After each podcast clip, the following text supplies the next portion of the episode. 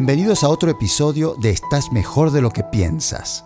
El episodio de hoy saca a relucir de la vida real de una persona real como tú y como yo, los aprendizajes de alguien que arriesgó, confió, emprendió, asumió la responsabilidad de sus decisiones ante circunstancias adversas y triunfó en sincronía con sus valores, digna de admiración y respeto. Confío que esta entrevista te dará fuerza para usar tus mejores recursos sabiendo que estás mejor de lo que piensas.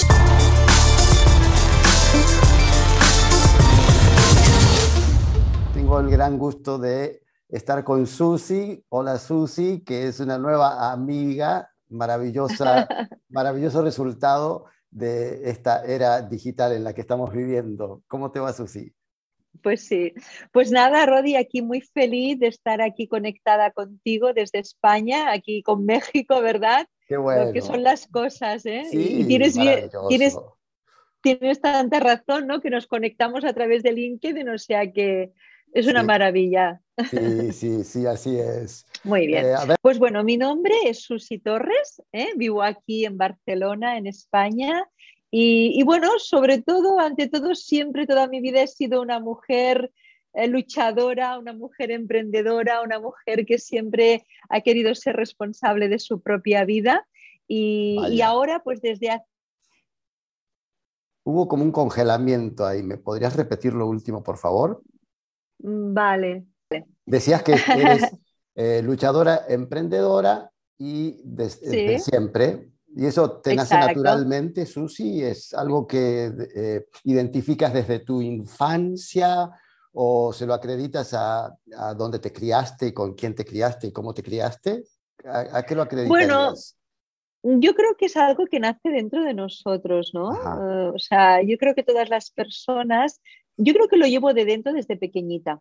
De siempre. ¿eh? Siempre me ha gustado en ser. El entonces. Exacto, exacto. Yo también he tenido oh, una gran referente que fue mi abuela. Mi abuela era una mujer. Eh, imagínate en aquellos años, ¿no? Pues. Eh, primeros, eh, o sea, principios de siglo, ¿no? Del 1900, ¿eh? Y ella, pues cuando las mujeres aquí en España, pues no, no podían manejar dinero, podríamos decir, ¿no? Pues ella siempre fue una mujer empresaria, una mujer emprendedora y sí, para mí, pues siempre fue una inspiración, ¿no? Pero bueno, yo creo que eso ya nació en mí y siempre he tenido... O sea, siempre la idea es de, de, de, vivir lo mejor posible, ¿no? De hacer las cosas, sentirte a gusto con lo que te gusta y donde te sientes cómoda y, y con las cosas que te apasionan. Eso es lo importante. Maravilloso. Y cuéntame un poquito tu recorrido. ¿Cómo, ¿Cómo empiezas? A ver, vayamos desde que sales de high school, de, la secundaria, que le llamamos en Sudamérica, y eh, ¿qué hiciste? Eh, ¿Estudiaste eh, o, rápidamente empezaste a ejercer algún tipo de emprendimiento? Cuéntanos eh, esa etapa. En la infancia ya entendemos que tienes la, el referente de tu abuela, que en tu ADN traes el emprendimiento, la iniciativa, eres empresaria nata o innata, ¿cómo sería la palabra? este, y y luego, entonces, sales de high school y ¿qué pasa de la secundaria? Cuéntame un pues poquito ese recorrido. Fíjate, fíjate una cosa, en realidad nosotros, o sea, ya tengo que ir muy atrás, ¿eh? ya tengo unos añitos, ¿eh? Bueno, pero, yo también, pero tenemos muchos por delante también. Y, tanto. Fíjate que en España también hubo, hubo como una inmigración dentro del propio país. Tú sabes que tuvimos una dictadura, ¿no? Yo, a ver, yo ya ya estaba al final de esta dictadura, pero bueno, fueron tiempos difíciles cuando mis padres vivieron, salieron de una guerra, una guerra civil, ¿verdad? O sea, no fueron tiempos fáciles para ellos. Entonces hubo en España una inmigración del sur. ¿eh? Y esto lo comento porque, Rodi, porque muchas personas también se pueden sentir identificadas hoy en día, donde también tienen que dejar sus países, sus lugares de origen, para buscar ¿no? Para buscar algo mejor. Entonces mis padres eh, eh, también pues salieron de donde eran, dentro del propio país, emigraron porque en aquel entonces había lo que era la, e, empezó, bueno, al menos aquí la era industrial donde había mucha fabricación de prendas de tejido. En Barcelona concretamente era, era, era el centro donde se confeccionaba, se fabricaba mucho textil. Lo que ahora se hace en China se hacía aquí en Barcelona. ¿eh? O sea, era, era tremendo. Entonces mucha gente vino aquí y entonces, ¿qué pasa? De seguir a trabajar. ¿Por qué te lo digo? Porque yo en realidad no, no, he estudiado ninguna carrera universitaria, ¿vale? yo llegué, llegué aquí pues pequeñita, ¿no? Con cinco añitos y bueno, pues eh, mis padres también eran, tenían que salir adelante, ¿no? Y entonces yo pues ya cuando acabé mis estudios, pues me puse a trabajar. ¿Vale? Y me puse a trabajar, me acuerdo, en, una, en, un, en un lugar donde eh, se doblaban ropa, se doblaba ropa y se empaquetaba, ¿vale? Y entonces por las noches yo estudiaba, ¿vale? O sea, por eso te digo siempre mi afán de superación, eh, hice lo que es auxiliar administrativo, ¿no? Y entonces ya yo me introduje dentro de la empresa del textil, pues fíjate, desde los 14 años que inicié, pues hasta yo creo que fueron los 32 más o menos que acabó aquel ciclo y ya empezó otro. Y dentro de esa empresa, pues siempre fui una emprendedora, aunque era una asalariada, era una emprendedora, porque siempre había oportunidades, ¿no? Vaya, al, yo, al yo estudiar el administrativo, me dijeron, oye, pues tú estás estudiando, puedes estar en el despacho. Ok, salí de doblar, doblar ropa. ¿eh? Y después que vi, vi una oportunidad que a mí me gustaba mucho la parte de diseño, de patronaje, esa parte creativa. Y como ellos vieron que a mí me gustaba esto, me pagaron también unos estudios para, para hacerme patronista, patronista industrial y después yo hice diseño de moda. Y me desarrollé, o sea, fui avanzando ¿no? dentro de esa industria. Eso fue una etapa de mi vida esa etapa aquí en España, mm, en los años 90 y poco, ya prácticamente murió todo, todo el sector, ¿vale? Porque todo ya estaba en China. Y entonces, bueno, pues digo, ¿qué hago ahora? ¿No? Ya la, empresa cerró por primera vez en mi vida, cojo el paro y dije, pues nada, yo soy emprendedora, o sea, yo para adelante. Vaya, y entonces, coincidió lo que decimos la vida, ¿no? Rodi, la vida son, la vida te va llevando ¿eh? muchas veces por lugares.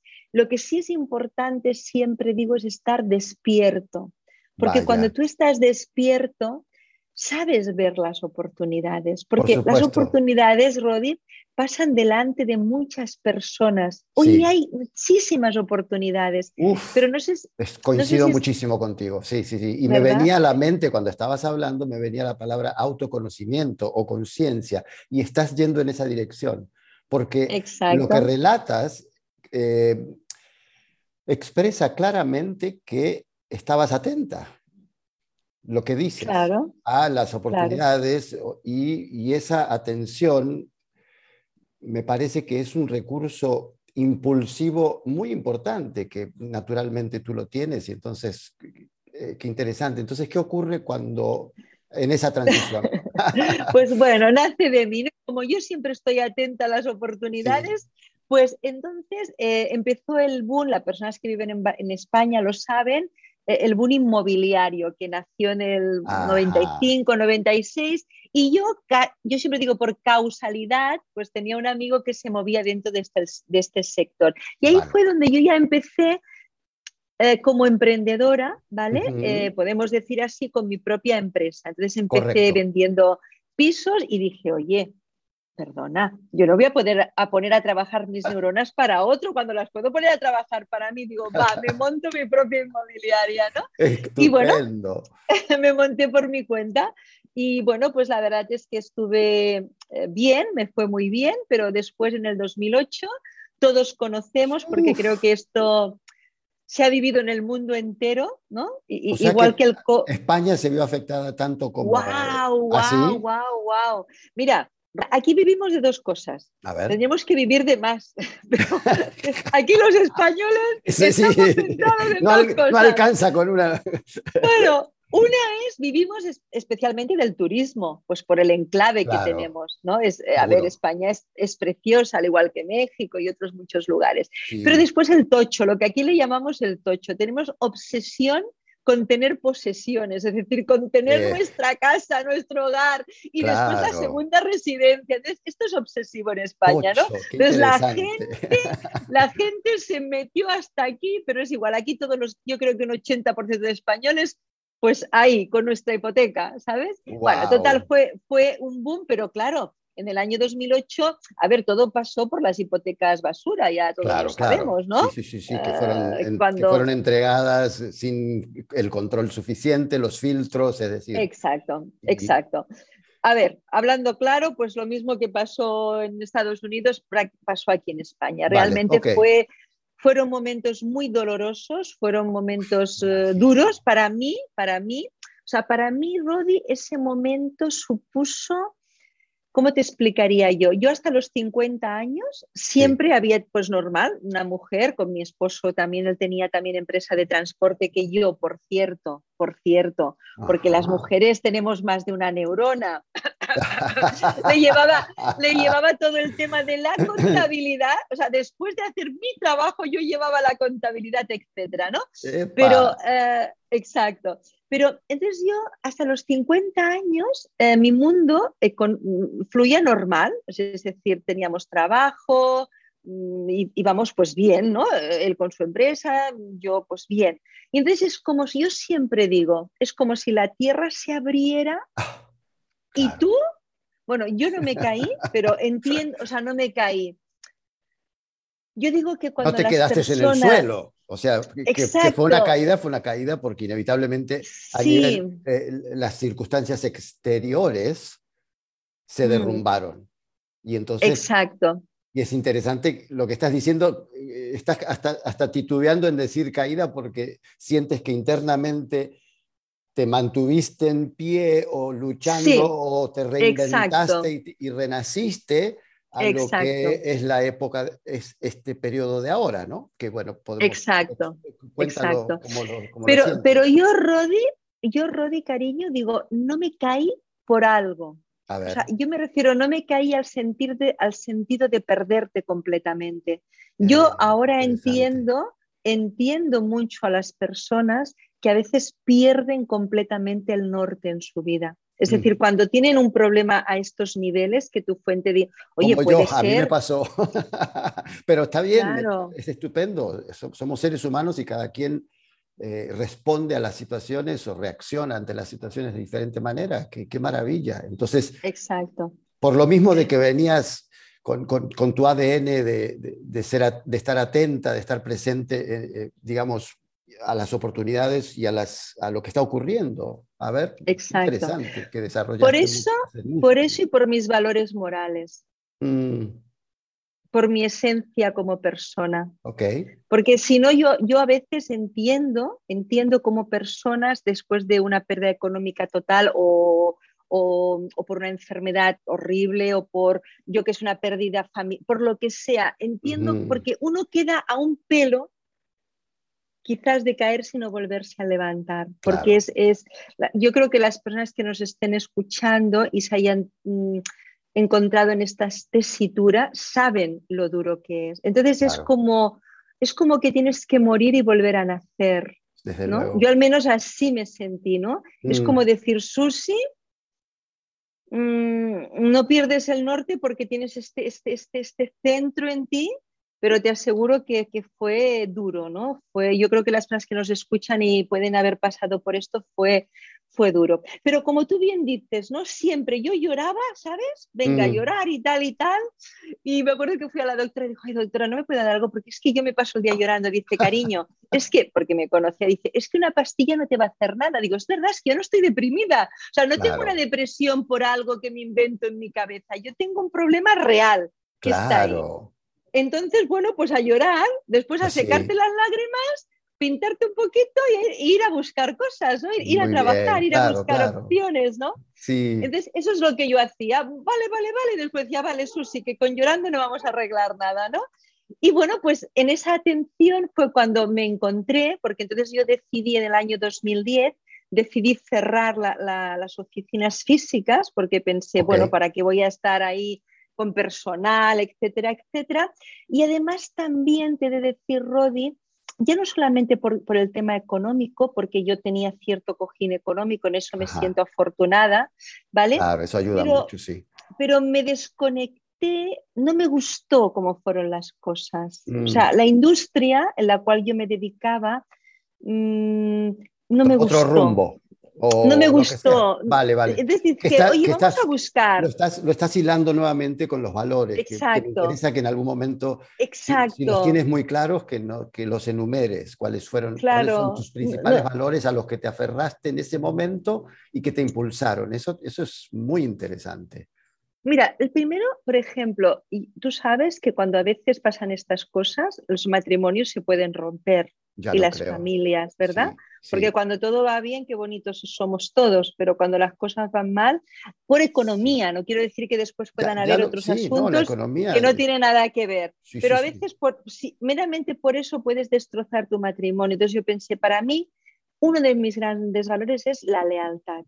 La mm. lealtad a, tus, a, tu, a, tu, gente, a tu familia, a tu socio, a, tu propia palabra, a ti mismo, ¿no? Entonces, ser leales, ser honestos. Yo creo que el mercado mm. inmobiliario no fue honesto. No que yo no fuera honesta o que yo esté criticando a quien se dedique. No, no. O sea, yo creo que hay muchos profesionales que hemos trabajado con, con mucho, pero creo que no desde arriba. y honestidad, claro.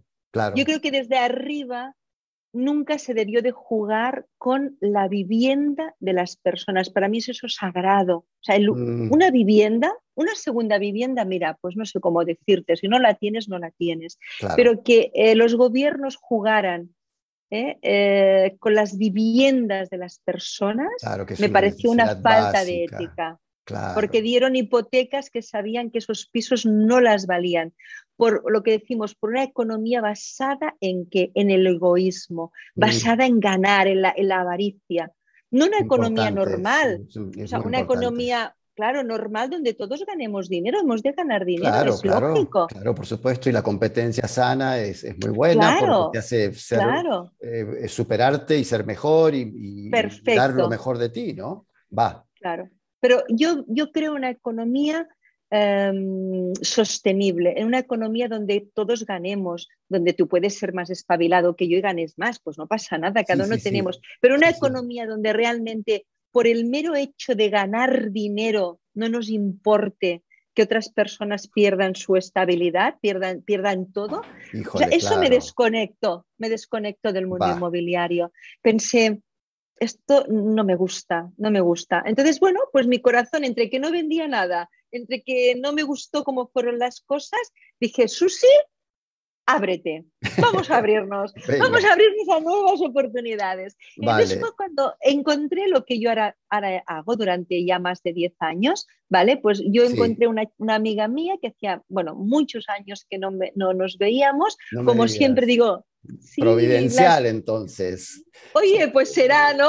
Hasta cierto punto, ¿no? Porque eh, vale, vale. Yo creo, yo creo que yo creo que el ser humano, pero después hay algo también, hay algo divino detrás de todas las cosas. Ok, ok, ok, está perfecto. lo que pasa es que tienes que estarte moviendo, ¿no? No te traen a casa las cosas, pero si tú te estás moviendo, al final hay, hay una divinidad que, te hace conectar con aquello que necesitas. Claro, que te lo presenta o te lo, te lo, te lo, trae a tu vida, que se manifiesta de diferentes maneras, incluso eh, lo he escuchado decir y, lo, y, doy testimonio personal de que incluso te encuentras con eh, los libros adecuados que te ayudan y te inspiran, personas que te ayudan y te inspiran eh, y demás, ¿no? Y oportunidades. Así es. Pues Entonces, pues bueno, yo encontré con tu amiga que... Exacto, que me dijo, Susi, ¿qué haces? Me dijo, ¡hey! ¿Cuánto tiempo sin verte? Digo, ay, nena, voy, como siempre, voy al banco, no sé qué. ¿Y qué haces? Digo, pues mira, que voy a cerrar la inmobiliaria, lo que es físico, todo lo que haga. Después yo durante algunos años estuve combinando, pero desde casa. Dice, no me digas, dice, pues yo tengo algo para ti. Digo, pues venga, dímelo. Y bueno, me encantó. O sea, yo en el network marketing, cuando a mí me lo presentaron, a mí lo que me gusta de verdad son las personas, me encantan. Mm. Y todo lo que podamos crear, o sea, una economía donde todos ganemos, ¿eh? Todos, todos nos, o sea, cuando tú y yo nos unimos y venga, vamos a trabajar por aquello que queremos, tú y yo, ¿no? Sí, sí, sí, Entonces, para, para, mí eso es el network marketing, ¿no? Es decir, es desarrollar el potencial humano que tú tienes dentro de ti, crear las habilidades, bueno, tantas cosas que hay que crear y, y, bueno, y pues tener una, una, economía que para mí es solidaria, donde yo me uno a ti, tú te unes a otro, se uno a otro, se mercadean, eh, o sea, a través de nosotros mercadeamos productos que de eso, de eso es que vivimos, ¿no? Porque ¿de, dónde vamos a sacar el dinero? El dinero viene dado porque vendes servicios, ¿verdad? O vendes productos. claro, claro. Tú intercambias algo de valor pues por dinero, ¿no? Entonces me, me, enamoré y bueno, pues ahí estoy. Qué estupendo, qué estupendo. Y a ver, déjame profundizar a ver si logro explicar a lo que me refiero. Entonces, mencionaste el valor de la lealtad y de la honestidad que eh, me hace sentir que eso te ayudó a desapegarte o decidir que esa etapa llegaba a su fin, porque no coincidía y no era coherente con tus valores lo que estaba pasando con el mercado inmobiliario. Y lo, que, y lo que descubriste, se te abrieron los ojos ante una crisis inmobiliaria de, muchas cosas que, se, que salieron a la luz. Perfecto. Exacto. Cuéntame cómo responderías espontáneamente, no importa, ¿A cuál, cuál valor le atribuyes la fuerza impulsora hacia no caerte y entonces no solo salir de un mercado para entrar a otro, pero esa decisión de la que hablas, que mantuvo tu matrimonio, eh, que, son obviamente que es, que, es valiosísimo y es un valor en sí, y que, pero que requiere de ciertas cualidades para que no se caiga. ¿A cuál valor le atribuirías ese impulso que te hizo seguir adelante? Eso. Mira, yo creo que el valor de la responsabilidad, yo creo mm. que ante todo tenemos que ser, las cosas pasan en nuestra vida, las circunstancias pasan en nuestra vida y lo, o sea, lo que pasa en nuestra vida nosotros no lo podemos controlar. Correcto. ¿Vale? Pero sí que podemos, lo único que podemos hacer es, es, tenemos la capacidad de responder de una forma o de otra. Excelente. Entonces respondes destruyendo todo lo que hay a ver, mm, Rodi, eh, con todo el respeto a matrimonios que no tal, nosotros no teníamos ningún problema antes, ¿no? Porque a veces hay matrimonios que tienen problemas de otra índole, ¿no? Sí, desde luego. nosotros no lo teníamos, entonces no permití que eso rompiera, eh, o sea, ese sentido de la responsabilidad que decir, a ver, me pongo aquí en plan histérico, en plan lo rompo todo o caigo en una depresión, porque escúchame, no te creas, Rodi, que estuve a punto, ¿eh? eh Yo tuve momentos muy duros de, entrar en una depresión profunda que dije, a ver, Susi, ¿qué pasa? ¿Entramos en depresión o vamos a entrar en mm. responsabilidad?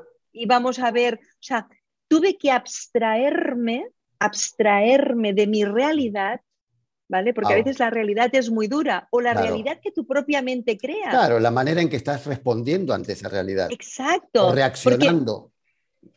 Rodi, hablando francamente, mi respuesta en ese momento, claro, yo nunca me había encontrado así. Entonces, mi respuesta, aunque siempre digo, tuve, tenía un, cojín económico porque yo siempre creí en el ingreso pasivo y yo tenía pisos que alquilé yo de mi propiedad, entonces eso ha mm. sido mi cojín. Entonces, yo, no, yo gracias a Dios, o sea, porque hay gente que yo digo, hay mucha gente pobres que, que, tenían dinero cero en su cuenta, que perdieron sus casas, que lo perdieron todo, o sea, yo no me puedo comparar con esas personas, pero en mi mente, pero Rodi, en mi mente fue un tsunami. Wow. Yo pensé, Dios mío, mi mundo se desmorona, vale, yo tengo cierto dinero, pero si saco, saco, no meto, meto, me quedaré sin. O sea, mi mente se montó una monstruosidad de futuro que estuve a punto de caer en una depresión. Vaya, mucho más valor tiene aún que lo, que lo relates de esa manera. Y qué bueno lo que dices, porque sí, el, el asumir la responsabilidad o hacernos cargo de 100% de lo que pasa en nuestra vida, desde luego que es una fuerza impulsora extraordinaria y lo estás relatando con, con puño, letra y, en la vida real, que te, que te guardó y te salvó de que de que no cayeras y que cruzaras esa línea en que la depresión gana, ¿no? Sí, sí. Yo estaba, yo mira, fíjate, tú te dedicas al mundo, Rodi, he escuchado algunos de los podcasts que me has enviado, con lo cual invito a, las personas que nos están escuchando que te escuchen. Primero porque escucharte ya es un placer, ya te lo digo. Qué linda. Tienes una voz que tienes una voz que casi nos casi te hipnotiza, porque parece, parece que estés explicando un cuento, ¿no? O sea, eh, de verdad te lo dije, ¿te acuerdas que, te, mandé ese audio cuando escuché tus, varios de tus podcasts? Además los haces cortitos, ¿eh? los que tú tienes montados y es muy agradable, es muy agradable escucharte. O sea, invito que escuchéis a Rodi.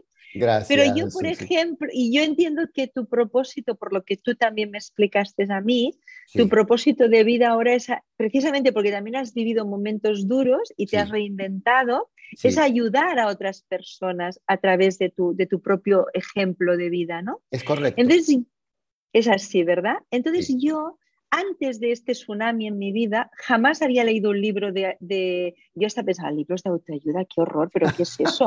¿Sabes lo típico? algunos, cursi, ¿no? La verdad. Ah, y además, perdona, también, también Rodi, sabes que hay algunos libros de autoayuda ah, que pues son un poco así, ¿eh? los hay de con mucho valor. Pero yo pensaba, yo para, yo no necesito autoayuda, pero si yo no, yo estaba súper, o sea, no sé, no lo necesitaba en mi vida, no lo necesitaba. Pero a partir de ese momento te puedo decir que a mí me rescataron de, no hundirme.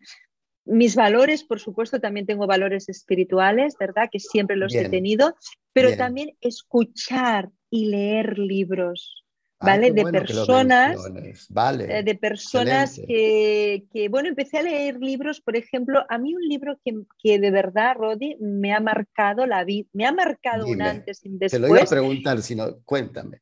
Sí, y me lo tuve, mira, la primera vez no me enteraba. Porque claro, cuando tú no estás acostumbrada a leer este tipo de libros, dices, esto es chino, no me entero. O sea, no me enteraba. O sea, me lo leí una vez sin enterarme prácticamente y ya me lo leí como dos o tres veces más. Mira, fue el libro de, de la gente, eh, del Stephen Covey, Los siete ah, hábitos de la gente altamente efectiva. Por supuesto, sí, sí, sí, sí, sí. Es, es e, es, un, libro, fundamental, todos tienen que leer ese libro, todo el mundo tiene que leer. Y por eso es fue, tuvo tanto éxito, pero yo sí lo recomiendo muchísimo. ¿Cómo no? Por supuesto. Es, un, es una ruta, es un plan de, de, vida o no. Qué bueno. Es que es volver, mira, yo Rodi, cuando me pasó todo esto, claro, voy a un, eh, resulta que el ayuntamiento de, de aquí, de Barcelona, de donde yo estaba, la ciudad, pues em, creó como para apoyar a las mujeres, eh, pues que teníamos negocios así y tal, pues entonces hizo un que pagó él, ¿no? Muy interesante, eh, con Herminia Gomá, es una mujer, pues una coach de aquí de Barcelona muy reconocida, la puedes buscar, Herminia Gomá, y nos pagó un curso durante seis meses para directivas y, mm. y empresarias. A ver, Rodi, mm. cuando yo voy a ese curso, un poco ya hecha polvito, y me dicen, a ver, eh, tú ahora tienes que ir dentro de ti. Y yo digo, a ver, ¿cómo que dentro de mí tengo que ir? Pero si yo, ¿qué, qué tengo que ir dentro de mí? Si yo tengo un problema. Mi problema es que no me entra dinero en casa. Resuélvanme, por favor, claro. A ver, exacto. ¿Y por qué el gobierno? Porque, a ver, todo. ¿Y, yo qué culpa tengo? Y digo, madre mía, ahora hay que ir dentro de mí. ¿Pero qué es esto de ir dentro de mí? Entonces, ahí empezó empezó todo este camino, pues decir, sí, hija mía, estás ahí donde estás. Y entonces Stephen Covey va, eh, tú sabes, ¿no? De dentro, o sea, de no puedes vencer. hacia afuera. La victoria es de adentro hacia afuera, para decirlo en breve. Sí, por supuesto. Exacto, pues ese libro marcó en mi vida.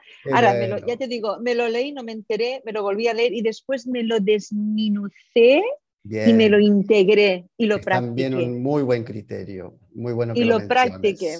Claro, llevarlo a la práctica, porque si no, no tiene, no tiene el más mínimo efecto, más que de repente eh, lo agradable de leerlo, el momento de inspiración de ese momento, pero llevarlo a la práctica es lo que le da vida a los libros, claro, por supuesto. Qué bien, Susi. Mira, estupendo, ¿eh? me encantó. Eh, cubrimos dos, tres puntos o más muy buenos, que ya los repasaré y después los resumiré. Este, me gustaría, ¿qué mensaje le dejarías a A ver, una, dos cosas me gustaría que, mencionaras. Lo de hacer lo que te gusta. ¿Cómo, ¿Qué mensaje darías a, una persona que está indecisa porque piensa que lo que le gusta no le va a rendir? O que no es, tal vez es artístico, ¿no? El estereotipo o el cliché de que si es algo artístico, entonces, ¿de qué vas a vivir? ¿Qué, ¿Qué, le recomendarías a una persona que está en esa encrucijada? A ver, yo siempre, eh, Rodi, también soy. Mm, ¿Me escuchas bien? Sí, te escucho perfecto. Sí. Yo, yo también soy siempre, eh, a ver, hay que soñar, hay que hacer lo que uno le gusta, pero a veces no siempre es posible. Quizás a veces uno, puede que uno empiece haciendo algo que no te gusta, pero te puede llegar a gustar te puede llegar a gustar. Tú puedes llegar a amar aquello que en un principio parece que no te gusta. Yo siempre digo, cuando una persona quiere emprender, ¿vale? Por ejemplo, lo que tú dices, tienes una vena artística, yo qué sé, quieres pintar, quieres y quieres vivir de eso.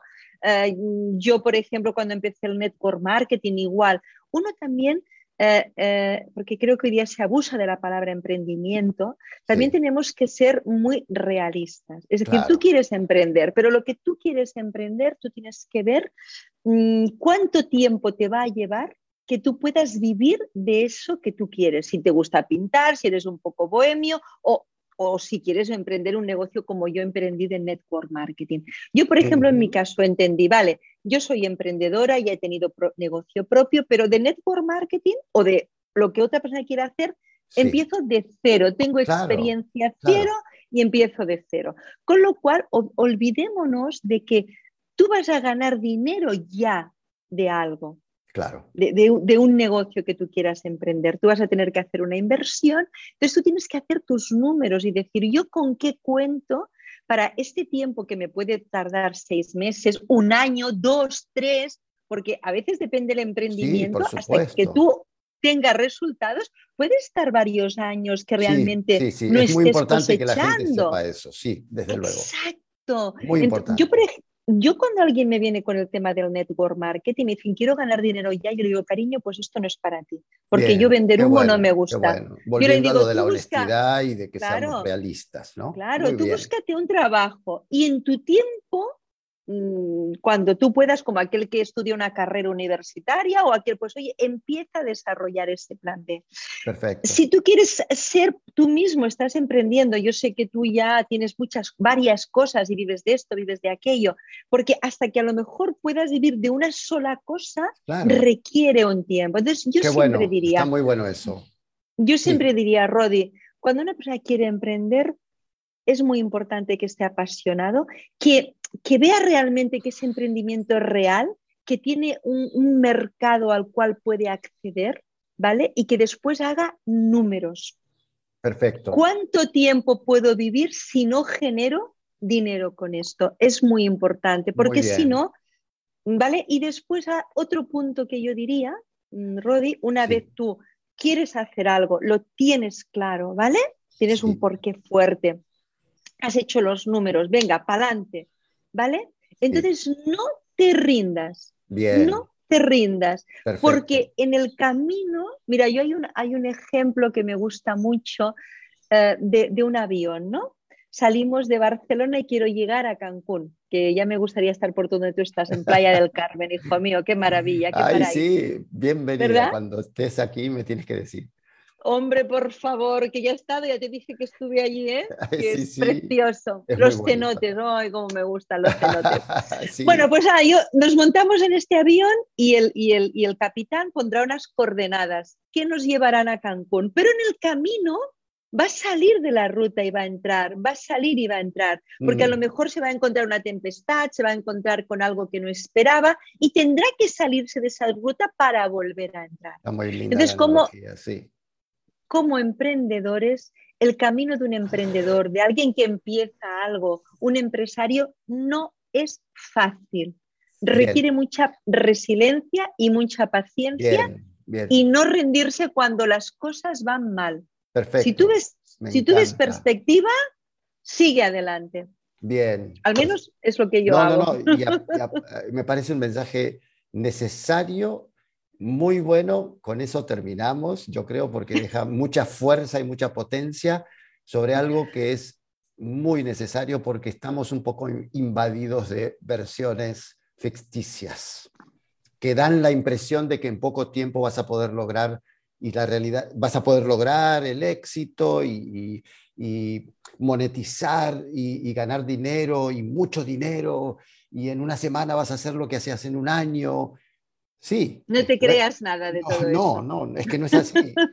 y, si lo vas a lograr, a ver, terminemos la, oración, ¿no? Coma, después de trabajar muchos años. Por lo menos digamos eso.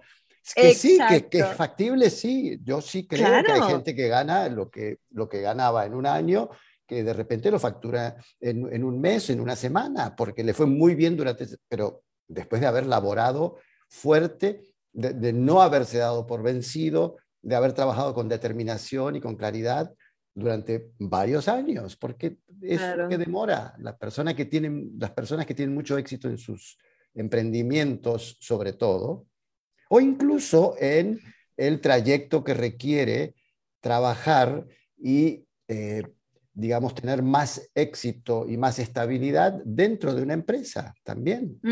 O un término medio como lo que tienes tú, que eres, una, eres independiente, pero estás dentro de una estructura existente. O sea, hay muchas versiones que, que me, me gusta mucho lo que dices porque ahora, y lo dijiste antes también, hay muchas oportunidades ahora. Así que nada de, Hoy día... nada de darse por vencido, nada de quedarse en la mediocridad. Por supuesto. Vamos con todo.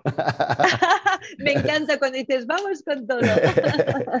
bueno, Rodi, hoy tú me has hecho abrirme mucho, ¿eh? Hoy me he abierto yo aquí diciéndome todas mis intimidades prácticamente. no, gracias, te lo agradezco muchísimo, de verdad. Y, eh, eh, yo ya lo he dicho en muchos eh, podcasts y en, videos que grabé, pero eh, te admiro porque en mi caso sí, yo, a mí se me derrumbaron muchas cosas, incluso mi matrimonio, y, no, no, me avergüenzo, pero tampoco me enorgullezco. No. O sea, eh, hay que salir adelante y seguir adelante, incluso ante esa circunstancia este, desafortunada, porque este, la vida a veces trae esas situaciones. Y, claro que sí. Pero admiro muchísimo tu, trayectoria y, te agradezco muchísimo que lo dijeras con tanta apertura y transparencia, Susi. Y hasta pues la sí, claro que sí. Pues muchísimas gracias, Rodi, por, por haberme dado esta oportunidad tan maravillosa de, compartir contigo. ¿eh?